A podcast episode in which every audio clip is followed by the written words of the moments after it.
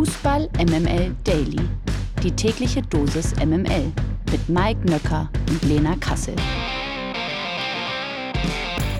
Eine neue Woche, liebe Freundinnen und Freunde der gepflegten Podcast-Kunst. Fußball MML Daily heißt dieses Werk am Montag, dem 25. September. Guten Morgen von meiner Seite. Mike Nöcker, mein Name. Guten Morgen aber auch von Ihrer Seite.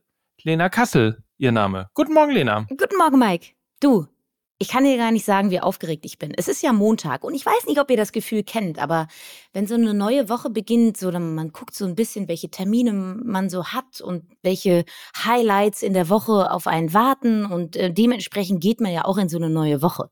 Und ich kann euch sagen, dieser Montag, ab, ab heute beginne ich zu zählen, also die Tage zu zählen, bis Mike Nöcker und ich uns sehen und das wird am Samstagabend der Fall sein beim Spiel Hertha BSC gegen den FC St. Pauli. Und von daher, egal was in dieser Woche passiert, das wird jetzt schon eine, eine wirklich, glaube ich, grandiose Woche werden, weil ich die ganze Zeit mit diesem vorfreudigen Gefühl auf den Samstagabend durch diese Woche gleiten werde. Von daher, ich sage euch ganz ehrlich, es ist Montag, aber ich bin in allerbesten Verfassung und ich bin in ich bin bei allerbester Laune. Das sage ich euch jetzt ehrlich. Sehr gut. Äh, das klingt super. Ich kann nur sagen, das äh, wird bestimmt auch super. Und vor allen Dingen ist dieses Vorfreudengefühl grandios. Das hatte ich nämlich ja. zumindest mal die letzten drei Tage vor dem Spiel FC St. Pauli gegen Schalke 04. Das heißt, ich kann sehr gut fühlen, ähm, wie es dir jetzt geht. Und ich freue mich genauso auf nächsten Samstag. Also haben wir eine großartige Woche vor uns, so oder so. Und ähm, fang doch jetzt einfach mal mit diesem Gefühl, äh, das, das sprühen wir jetzt mal raus an euch alle für eine fantastische Woche und für eine fantastische Rubrik als allererstes, nämlich diese hier. 100% Lena. Guten Morgen, Mike, und Happy Monday. Präsentiert von Lena Kassel. So, was ist denn nur mit dem VfB Stuttgart los? Mein lieber Mann, 3 zu 1 gegen Darmstadt 98, während Stuttgart jetzt Dritter ist und oben dran bleibt, bleibt Darmstadt mit einem einzigen gesammelten Pünktchen in der Abstiegszone. Der VfB bestätigt also seine fantastische Form und gewinnt zum vierten Mal in dieser Saison und Seru Girassi überzeugte dabei einmal mehr und erzielte seine Saisontreffer 9 und 10. Wahnsinn.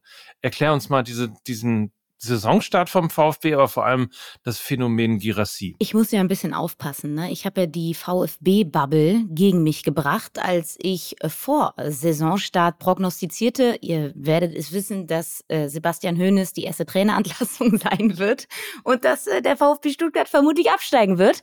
Also äh, du weißt aber, du weißt, dass sie sehr sensibel sind, ja, die Stuttgart-Fans. Ja, das weiß ne? ich allerspätestens jetzt. Seitdem Lukas Vogelsang ja ein bisschen äh, daneben gelegen hat in der Prognose.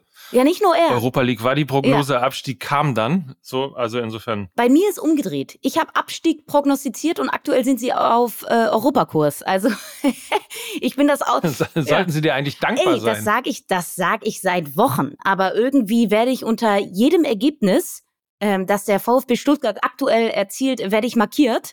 Äh, so von wegen Kasselberger, guck mal, was unsere Jungs da anstellen. Ich freue mich ja. Ist ja toll. Ich habe schon seit Jahren die Art und Weise des VfB Stuttgarts ja gelobt. Ne? Das möchte ich an dieser Stelle auch nochmal sagen, äh, weil sie einfach fantastischen Fußball spielen. Und ich schaue mir sehr, sehr gerne Spiele vom VfB Stuttgart an. Und jetzt ähm, münzen sie das auch in Ergebnisse, was mich ja persönlich sehr, sehr freut. Ähm, und jetzt auf das Spiel gegen Darmstadt bezogen, war so ein bisschen die Überschrift nach dem Spiel Charaktertest bestanden. Sie, sie, sie haben jetzt den zweitbesten Bundesliga-Start der VfB-Historie. Also erstmal Gratulation dazu. Und natürlich ist die Euphorie aktuell riesig bei Stuttgart. Und ich glaube trotzdem, dass man so ein bisschen loben und mahnen zugleich sollte. Also, der Spielplan an sich meinte es sehr, sehr gut mit den Stuttgartern. Also man unterschätzt man unterschätzt das wirklich so ein bisschen. Aber der Spielplan ist am Ende eben auch mitverantwortlich dafür, wie du in eine Saison startest, wie ruhig oder unruhig du in eine Saison startest. Drei der fünf Gegner vom VfB Stuttgart sind sieglos gewesen und unter den letzten fünf der Tabelle. Und der nächste, der jetzt kommt, der FC Köln, ebenso. Also das bisherige Programm mit Bochum, Leipzig, Freiburg, Mainz und Darmstadt und jetzt eben nächste Woche der FC Köln. Ähm, da war und ist Leipzig der einzig wirklich harte Brocken äh, gewesen. Und da haben wir auch gesehen, was dann das Resultat war, 5 zu 1 Niederlage. Und ja, die Spiele gegen die Gegner aus der vermeintlich unteren Tabellenhälfte, die musst du eben auch erstmal gewinnen, um nicht abzusteigen. Und die Siege sind überzeugend und sie sind wichtig gegen den Abstieg. Aber Leipzig war eben der einzige Gegner aus der oberen Tabellenhälfte und da ist man mächtig unter die Räder gekommen. Das ist Fakt. Schmellert 0,0 die fantastische Leistung von Stuttgart und dass Hoeneß mit seiner Systemveränderung genau den richtigen Kniff gewählt hat. Darüber haben wir hier auch schon sehr, sehr ausführlich gesprochen. Und mit dieser Systemumstellung hat er eben das Beste aus den Spielern her herausgeholt. Siehe eben Girassi, der davon eben auch extrem profitiert hat. Ein zehn Tore-Stürmer nach fünf Spieltagen in seinen Reihen zu wissen, ist natürlich genauso begünstigend wie eben der gute Spielplan. Ich finde aber dennoch, die Toreabhängigkeit eines einzelnen Spielers immer sehr, sehr schwierig und auch gefährlich. Ohne die Girassi-Tore stände der VfB Stuttgart bei sieben Treffern. Das wäre der drittschlechteste Offensivwert der Liga. Und Obacht an alle VfB-Fans mit Hinblick auf den Winter. Sergio Girassi hat den gleichen Berater wie Kolo Moani. Das nur als kleine Notiz am Rande. Da sollte man sich eventuell vorbereiten. Also das Momentum ist großartig bei Stuttgart. Es muss sich jetzt nur noch herausstellen, wie nachhaltig das Ganze ist. Zwölf Punkte sind aber zwölf Punkte und das sind zwölf Punkte gegen die gefährliche Zone. Ich glaube aber, wo der VfB Stuttgart wirklich steht, erfährt man nach der Partie gegen Köln. Dann geht es unter anderem gegen Wolfsburg, Union, Hoffenheim, Frankfurt, Dortmund, Bayern, Leverkusen. Also in dieser Phase wird der VfB Stuttgart wissen, wo sie stehen und ich freue mich darauf, weil ich will auch wissen, wo der VfB Stuttgart steht, weil ich weiß es aktuell nicht. Ich freue mich auch drauf, auf jeden Fall, denn ähm, es hat zumindest Spaß ja, gemacht, voll, die voll. Frühphase vom VfB Stuttgart in dieser Saison. Mal schauen, wie es dann eben weitergeht. Apropos Frühphase.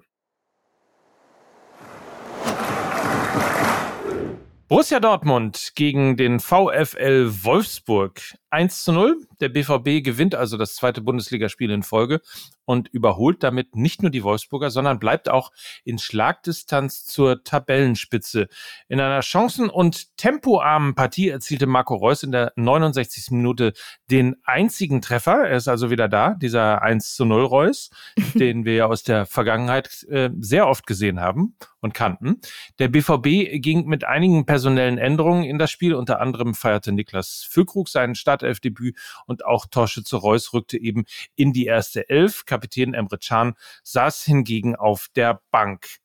Richtige Reaktion auf das verkorkste Spiel in Paris unter der Woche? Und hast du vielleicht sogar das Gefühl, dass die Dortmunder jetzt so langsam in der Saison angekommen sind? Für mich auf jeden Fall die überzeugendste Vorstellung vom BVB in dieser Saison. Das war ein Schritt in die richtige Richtung gegen eine so gute Wolfsburger Mannschaft, die defensiv herausragend ist. Das war ein Spiel, wo der BVB sich auch Sicherheit holen konnte und es war ein Sieg gegen die Selbstzweifel und es ist ein Sieg als Hoffnungsstifter. Ähm, Terzic hat in diesem Spiel einige richtige und auch mutige Entscheidungen getroffen. Du hast ja einige angesprochen und ich glaube, sie haben sich ausgezahlt. Also war es gegen PSG noch ein sehr, mut, äh, ein sehr mutloser Auftritt. Das war ja so ein bisschen die Überschrift danach. Hat er den Terzic gegen Wolfsburg Mut gezeigt und wurde dafür eben belohnt. Emre Can als Kapitän auf die Bank zu setzen, erfordert Mut und es war richtig. Systemumstellung auf ein 4-2-3-1, um eine bessere Struktur im Ballbesitz zu haben, war auch die richtige Entscheidung, ist aufgegangen.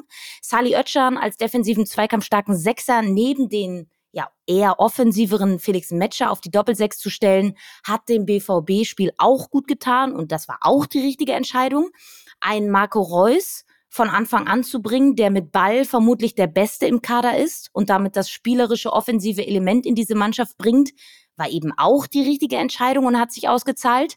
Nicht nur durch sein Tor ist er Man of the Match geworden. Beino Gittens nach seiner Vorstellung gegen PSG die Chance zu geben, sich nochmal zu zeigen, um auch mal neue Impulse in die Mannschaft zu bringen. Mit seinem Tempo, mit seinem Überraschungsfußball, den er spielt, war gut und richtig. Und ich glaube, 18 Torschüsse, nur ein Tor und eine Zweikampfquote von 60 Prozent untermalen den Eindruck, dass zwar noch lange nicht alles glänzend ist beim BVB, aber ich sag mal so, das Porzellan, was in der BVB-Vitrine steht, wurde zumindest mal wieder auf den Tisch gestellt. Und das ist schon mehr als in den bisherigen Partien. Das finde ich immer ein schönes Bild. Ja. Geduldig fand ich sie übrigens auch. 100 Also das war so ein, 100 Prozent. Erwachsen. Ne? Erwachsener Fußball. Fußball ja. für Erwachsene. Die letzten äh, Wochen war so ein bisschen Bambini-Fußball. Ähm, und, und jetzt sind sie irgendwie im Seniorenbereich wieder angekommen und das ist, glaube ich, sehr positiv. FC Augsburg gegen Mainz 05. 2 zu 1. Augsburg feiert seinen ersten Saisonsieg und verschärft die Krise der Mainzer und die 05er bleiben mit einem einzigen Punkt, nämlich Tabellenletzter. Trotz früher Führung und langer Überzahl wartet Mainz also weiter auf den ersten Saisonsieg. Kommt die Krise bei den Mainzern für dich überraschend oder äh, war das vielleicht sogar nach der großen und großartigen Rückrunde in der vergangenen Saison irgendwo absehbar? Ja, es ist ein Mainzer Trend, der sich äh, zum Ende der vergangenen Saison abgezeichnet und sich in dieser, äh, in dieser neuen Saison fortsetzt. Also saisonübergreifend ist Mainz in der Bundesliga sogar seit zehn Spielen sieglos und holte aus diesen Spielen eben nur zwei Punkte. Und das Prunkstück der Mainzer mit einer pressinglastigen, defensiv stabilen Grundordnung ist nicht mehr da. Sie fangen sich viel zu viele und viel zu einfache Gegentore. Alleine in dieser Saison schon wieder 14. Das sind die zweitmeisten in der Liga. Und mit vier geschossenen Toren hat man on top auch noch die schlechteste Offensive. Also es passt hinten und es passt vorne nicht. Ich glaube, die mangelnde defensive Stabilität sehe ich als größte Achillesferse ähm, die aber, glaube ich, lösbar ist, weil sie auch zahlreichen Verletzungen geschuldet ist. Also Abwehrchef Hanke Olsen seit Wochen verletzt, Kapitän Silvan Wittmer seit Wochen verletzt, Innenverteidiger Maxim Leitsch seit Wochen verletzt, Neuzugang im Vene jetzt verletzt, Johnny Burkhardt seit Monaten verletzt. Also bei aller Kritik muss man sagen, dass da auf dem Transfermarkt auch ein bisschen was verschlafen wurde, weil der Kader nicht gut genug ist, um die zahlreichen Verletzungen, ähm, die die Mainzer haben, zu kompensieren. Gibt aber ja eben auch Hoffnung, weil diese Spieler aus ihren Verletzungen zurückkommen werden. Und dann glaube ich auch, dass gerade die Defensive wieder besser aussehen wird bei Mainz. Und wenn einer Krisen bewältigen kann, dann Bo Svensson. Als er die Mainzer damals übernahm, waren die wirklich ein hoffnungsloser Fall. Und er hat äh, sie mit der besten Rückrunde der Vereinsgeschichte wieder in sicheres Fahrwasser gebracht. In den vergangenen beiden Saisons, Saisons jeweils ein einstelliger Tabellenplatz dabei rausgekommen. Problem nur die nächsten drei Spiele. Es geht jetzt gegen Leverkusen, Gladbach und die Bayern. Ähm, der Spielplan könnte Bo Svensson also das Genick brechen. Äh, du musst auf jeden Fall jetzt was gegen Gladbach holen, sonst wird die, äh, die Dynamik des Geschäfts natürlich greifen und Bo Svensson wird es dann schwer haben. Das wissen wir auch alle. Also von daher bei den drei Partien gegen Gladbach muss was muss was rauskommen, sonst wird's schwer. Ihr hört Fußball MML Daily. Hier geben sich die Krisen die den Staffel in die Hand. Nee, das ist ein schlechtes Bild. Wie macht man das denn? Wir kommen von einer Krise zur anderen. Vielleicht ja, ist das treffend. der einfache Übergang, ja, oder? Treffend, ja, treffend. Wir sind nämlich angelangt bei Union Berlin gegen TSG Hoffenheim 0 zu 2 und man kann schon fast sagen, dass es in Köpenick zum ersten Mal seit Jahren kriselt. Also rechnet man das Spiel in der Champions League mit, war die Niederlage gegen Hoffenheim die vierte Pleite in Folge. Union ist mit sechs Punkten vorübergehend, also nur Zehnter. Deutlich erfolgreicher sind derzeit die Hoffenheimer unterwegs. Sie gewannen ihr viertes Spiel in Folge und sind mit dem VfB Stuttgart wohl das, was man so die positive Überraschung der Saison nennt. Wo liegen aus deiner Sicht die Gründe? Auf der einen Seite für die kriselnden Unioner und auf der anderen Seite für die ähm, ja, siegreichen Hoffenheimer? Also ich glaube, erstmal muss man sagen, ähm, ja, diese Mini-Krise ist da bei Union, ähm, wird dort aber niemanden aus der Bahn werfen. Also das ist ein Umstand, den man immer wieder mit einberechnet hat, auch kommunikativ. Sie waren und sie sind sich vollkommen darüber bewusst, dass in den vergangenen beiden Saisons auch nahezu alles glatt bis perfekt gelaufen ist. Vor allem was Verletzungen, Rotation und Kontinuität angeht. Also die Achse aus Renault, Knoche, Kedira, Geraldo Becker hat in nahezu jedem Spiel in der vergangenen Saison gespielt. Also wurde durch keine Verletzungen oder Rotation aus der Bahn geworfen. Das war eine sehr, sehr gut geölte Maschine. Das ist in dieser Saison anders.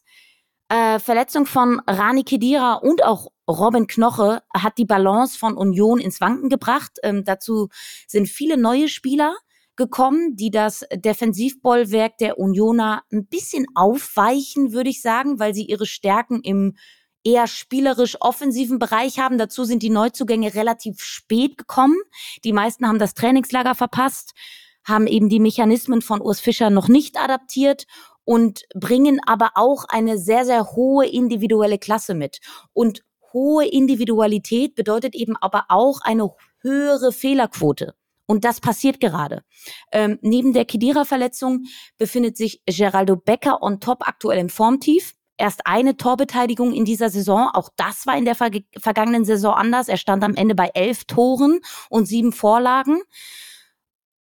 Unterm Strich kann man sagen, Union ist verwundbarer geworden, weil sie durch die Verletzungen plötzlich rotieren müssen, weil sie viele neue Spieler haben, die spät gekommen sind, die aber on top auch noch eher offensiv als defensiv denken sind, weil sie, weil sich dadurch die Balance und Dynamik im Spiel verändert hat und weil sie natürlich in den vergangenen Saisons auch einfach sehr über ihren eigentlichen Möglichkeiten performt haben. Also das Momentum war sehr, sehr oft auf Seiten der Eisernen und ich glaube auch, dass die Gegner sich immer besser auf diesen Fischer-Fußball einstellen. Man hat das System Union auch ein bisschen entzaubern können. Siehe Spiel gegen Wolfsburg. Da hat Wolfsburg Union mit den eigenen Mitteln, Mitteln geschlagen. Und genau so geht's eben. Urs Fischer hat jetzt gegen Hoffenheim in der zweiten Halbzeit auf ein 3-4-3-System umgestellt mit drei Spitzen. Das hat dem Unionsspiel sehr, sehr gut getan, haben eine fantastische zweite Hälfte gespielt. Und genau das ist jetzt eben auch der Weg raus aus der Krise. Mehr Flexibilität, neue spielerische Elemente einbauen. Ich glaube, wenn du das nicht machst, wird's schwer. Also sie brauchen neue spielerische Alternativen. Und dann wird es jetzt einfach spannend zu sehen sein, ob Union und ob Urs Fischer das auch kann. Ich habe da große Hoffnung. Ich glaube nicht, dass sie einbrechen werden. Aber I don't know. Das ist eine neue Situation. Es ist eine neue. Man war so nicht. Es ist eine neue Situation bei Union und ich bin sehr, sehr gespannt darauf, wie sie das lösen wollen. Eines von fünf sieglosen Teams bleibt auch Borussia Mönchengladbach. Trotz einer durchaus couragierten Leistung verloren die Fohlen zum dritten Mal in Folge in dieser Saison und zwar mit 0 zu 1 gegen RB Leipzig. Die wiederum feierten in Gladbach dank eines Joker-Tores von Timo Werner den vierten Sieg in Folge und bleibt somit nah am Spitzenduo dran. Ähm, man vergleiche auch, äh, hier trifft Timo Werner, in Dortmund trifft Marco Reus, mhm. auch eine lustige Geschichte des Spieltags, aber ähm, für dich typisch vor allem das Gladbacher Spiel, ähm, gut spielen und am Ende verlieren? Ja, äh, ist so ein bisschen die Altlast aus der vergangenen Saison. Ähm, Nochmal kurz aber auch auf Leipzig geblickt. Das war ein Sieg im Stile einer Spitzenmannschaft. Marco Rosa hat ja mit Timo Werner den Sieg eingewechselt. Er hat wieder nicht von Anfang an gespielt. Und das ist für mich auch bezeichnend dafür, dass der größte Trumpf von RB der unfassbar tiefe und gute Kader ist. Also sie können auf jedweden Spielverlauf mit unterschiedlichsten Waffen reagieren und sie so eben auch enge Spiele äh, für sich entscheiden. Aus Gladbacher Sicht ähm, tut Ihnen das von Seoane installierte 3-5-2-System sehr, sehr gut. Gladbach war gegen Leipzig phasenweise die überlegene Mannschaft. Er hat auch gegen Darmstadt in der zweiten Halbzeit auf dieses System umgestellt und da hat es auch schon sehr, sehr gut funktioniert. Und ich glaube, du kannst damit eben die sehr, sehr schwachen Außenverteidigerpositionen ein bisschen entkräften, weil du mit drei Innenverteidigern natürlich eine bessere defensive Absicherung auf den Flügeln hast. Und Gladbach hat mit 45 Prozent Ballbesitz gespielt. Also für eine Mannschaft, die ja eigentlich sich über Ballbesitz definiert und so auch der Kader zusammengestellt wurde, ist das schon bemerkenswert. Und ähm, das ich glaube trotzdem, dass das den Gladbachern gut zu Gesicht steht. Also sie haben eben in der vergangenen Saison teilweise begeisternden Ballbesitzfußball gespielt, aber sich eben nur selten dafür belohnt. Also das Ergebnis hat halt nicht gestimmt. Und ich glaube, Sioane braucht jetzt Zeit um äh, diese sich im to Totalumbruch befindende Mannschaft weiterzuentwickeln. Ich glaube auch, dass er das schaffen kann. Sie müssen ihm aber die Zeit dafür geben. Es wäre, glaube ich, ein fatales Zeichen, wenn die Gladbacher Führungsriege jetzt ob der tabellarischen Situation nervös werden würde. Fakt ist aber auch, Leistung gegen Leipzig gut, Leistung gegen Bayern war auch gut. Da haben sie sich aber eben auch in der vergangenen Saison immer angestellt, also gegen äh, gut angestellt, also gegen Teams aus der oberen Tabellenhälfte. Feiertaufe wird jetzt das Spiel gegen Bochum nächste Woche. Da muss ein Sieg her und ähm, und und auch einfach mal auf diese ja doch wieder sehr gute Leistung aufgebaut werden. Und das erwarte ich jetzt auch, muss ich ehrlich sagen, weil äh, nur nur schön spielen, aber keine Früchte tragen ist dann halt unterm Strich zu wenig. Das, meine Damen und Herren, war wie jeden Montag 100% Lena oder wie es in Herne heißt, 100% Laura. ähm, kommen wir jetzt mal, Entschuldigung, äh, kommen wir jetzt mal zu den weiteren Ergebnissen. Oh, der Schützenverein, der Schützenverein der Woche ist der FC Bayern München mit 7 zu 0 gewann mal mal schön. wieder gegen den VfL Bochum, schön. oder? Ja, sehr schön, sehr schön, sehr schön. Werder Bremen gegen den ersten FC Köln 2 zu 1, Leverkusen gegen Heidenheim 4 zu 1 und Eintracht Frankfurt gegen Freiburg 0 zu 0. Und da ist es übrigens, wenn ich mich recht äh, erinnere und genau richtig hingeguckt habe, ist das das erste 0 zu 0 der neuen Saison. In der zweiten sieht man besser. Die zweite Liga bleibt ein Mysterium. Wobei, eigentlich ist ja alles wie immer, ne? Nachdem der HSV in der vergangenen Woche mit 1 zu 2 beim Aufsteiger Elversberg verloren hat, hat der HSV natürlich auch an diesem Wochenende mit 1 zu 2 beim Aufsteiger Osnabrück verloren. Ist ja klar. Die Hamburger sind mit 13 Punkten jetzt nur noch Dritter und wurden vom mhm. FC St. Pauli verdrängt, der am Samstagabend mit 3 zu 1 gegen Schalke 04 gewonnen hat. Die Schalker stecken spätestens jetzt tief in der Krise und sind nur noch 16. Die Nummer eins der Stadt sind wir. die Nummer eins. Ja. Äh, aus der Krise befreit hat sich hingegen die Hertha. Die Berliner feierten einen 3 zu 2 Auswärtserfolg in Kiel und äh, gewannen zum ersten Mal in dieser Saison damit zwei Spiele in Folge. Nach dem 1 zu 1 gegen Hannover bleibt Fortuna Düsseldorf Tabellenführer weitere Ergebnisse haben wir natürlich auch noch. Magdeburg, Paderborn 1 zu 1, Braunschweig gegen Nürnberg ebenfalls unentschieden 2 zu 2. Fürth schlägt in einem fulminanten Spiel, muss man sagen, übrigens jeder Spieltag in der zweiten Liga gibt es mindestens ein fulminantes Spiel. Dieses Mal war es Fürth gegen Karlsruhe 4 zu 3, Wiesbaden, Elversberg 0 zu 2 und Kaiserslautern schlägt Rostock mit 3 zu 2. Jetzt stell dir mal vor, wir haben ähm, zu Beginn dieser Zweitligasaison ja darüber gesprochen, der HSV steigt auf jeden Fall auf, Schalke hat den besten Kader der zweiten Liga, sie werden da irgendwie durchmarschieren, I don't know. Jetzt stell dir mal vor, Hertha steigt am Ende jetzt doch irgendwie auf oder spielen Relegation gegen eventuell Union, die dann doch eine tiefere Krise haben. Was wäre das für eine Entwicklung? Oder doch der FC St. Pauli steigt direkt auf. Was, was mich sehr freuen würde. Pornös wäre das, äh, wie, es, wie es an der einen oder anderen Stelle heißt.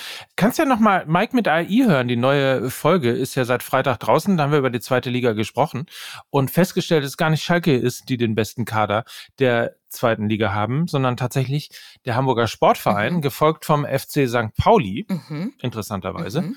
Und ähm, naja, da haben wir ein bisschen genau über das gesprochen, äh, wie denn so der aktuelle Stand der Dinge ist. Wie gesagt, erst nach dem zehnten Spieltag kann man ja mal ein bisschen auch in die Zukunft rechnen mit der äh, KI, wie es denn ausgehen könnte. Ich sag dir dann frühzeitig Bescheid. Äh, bitte, mach das. Weiber, immer Weiber. Im ersten Spiel nach der enttäuschenden WM haben die DFB-Frauen in der Nations League mit 0 zu 2 gegen Dänemark verloren.